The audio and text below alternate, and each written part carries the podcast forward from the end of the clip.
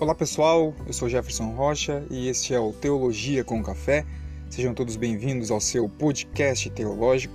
Hoje nós iremos falar sobre a inspiração bíblica. Se você chegou aqui é, através é, neste podcast é, diretamente, queremos dizer que tem outros anteriores para você poder entender este, né? Existe uma série que nós estamos realizando. Este é o terceiro, é, o terceiro da série, tá?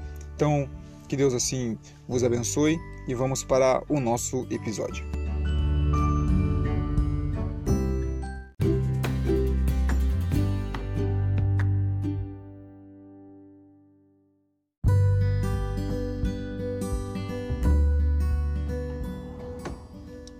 Há uma variedade de conceitos a respeito do que inspiração da Bíblia vem a ser.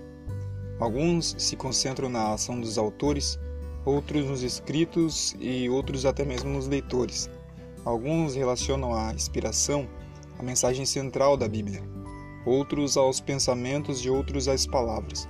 Essas diferenças, frutos de infinitos ataques que a Bíblia recebeu nos últimos dois séculos, tornam necessário o estudo acerca da inspiração da Bíblia. A doutrina da inspiração não é invenção de teólogos, como alguns acham, não é invenção de estudantes da Bíblia, como alguns pensam. A própria Bíblia, ela expõe enfaticamente a sua inspiração. Ela dá testemunho de si mesma, né, o que não é considerado válido por seus inimigos, mas ela também tem o testemunho da própria história. Tá? Observe alguns textos da Bíblia comigo.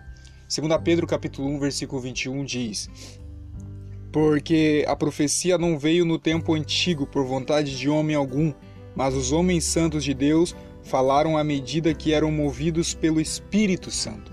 Esse texto mostra que Deus usou autores humanos, movendo-os para esse fim pelo Espírito Santo.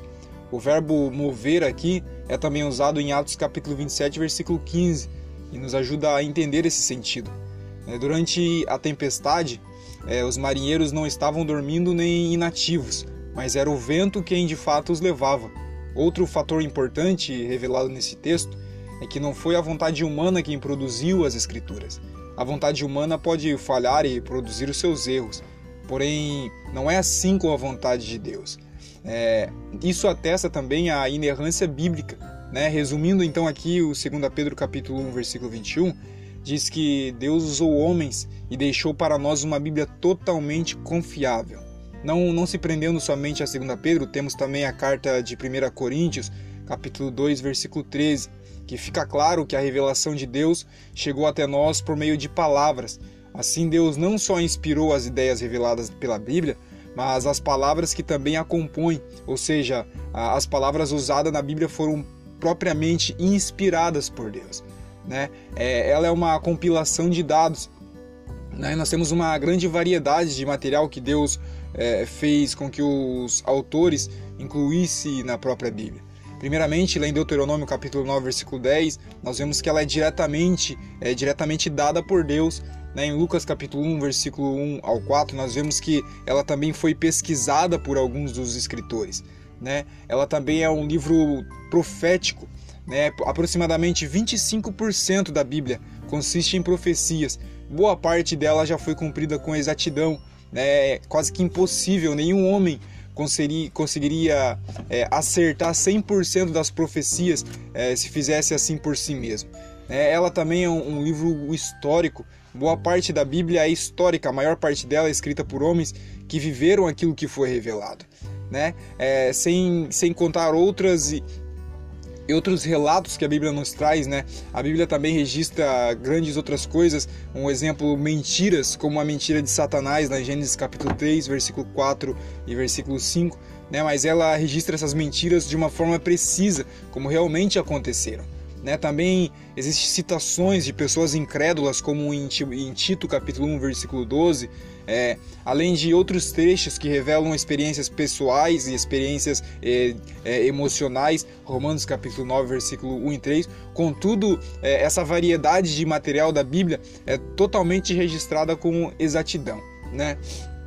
Uma definição abrangente para a inspiração da Bíblia seria é, que Deus ele supervisionou os autores humanos é, é, é, para que compusessem e registrassem a Bíblia sem erros, é que a sua mensagem à humanidade, utilizando as palavras de seus escritos originais, fossem precisas.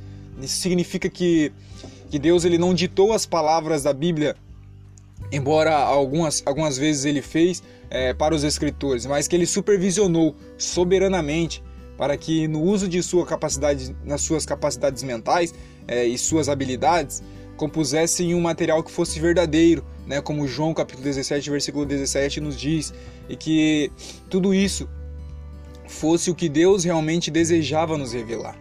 Né? Nós temos um, um versículo muito, muito importante que nos ajuda a defender a inspiração da Bíblia, que é o, o, a, carta de, a segunda carta de Paulo a Timóteo, capítulo 3, versículo 16, que nos diz: Toda a Escritura é dada pela inspiração de Deus e é proveitosa para a doutrina, para repreender, para corrigir e para instruir em justiça, para que todo homem de Deus seja perfeito e perfeitamente instruído para toda a boa obra. Né? Esse texto mostra a extensão da inspiração bíblica, é toda a Escritura né? No contexto bíblico, escritura aqui significa tanto o Antigo Testamento como o Novo Testamento.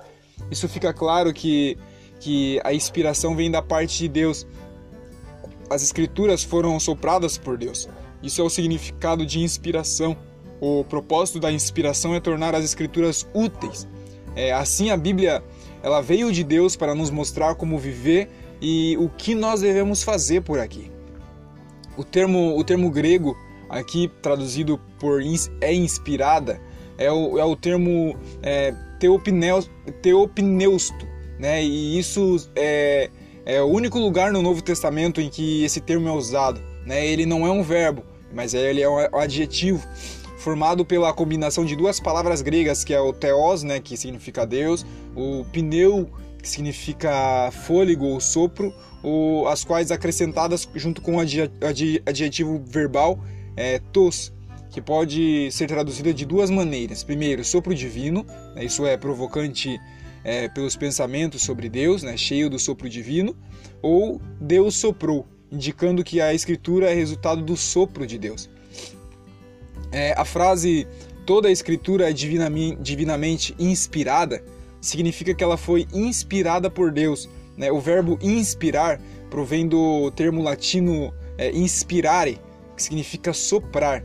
Né? As escrituras são o resultado do sopro divino.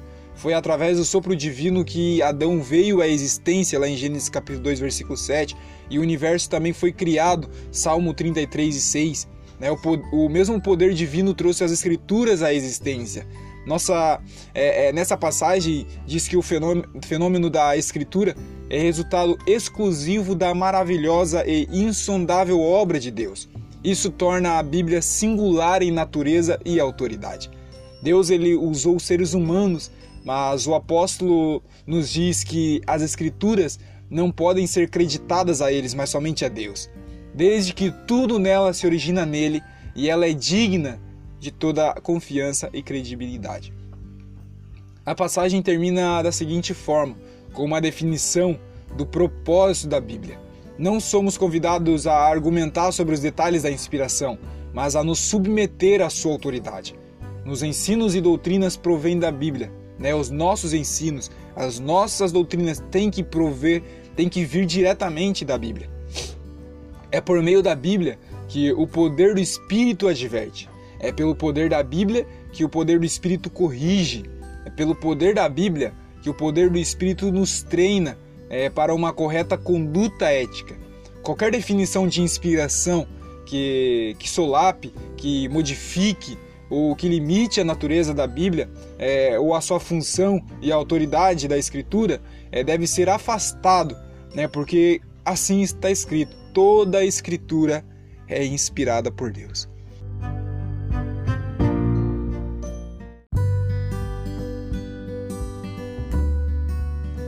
Este foi o nosso podcast de hoje.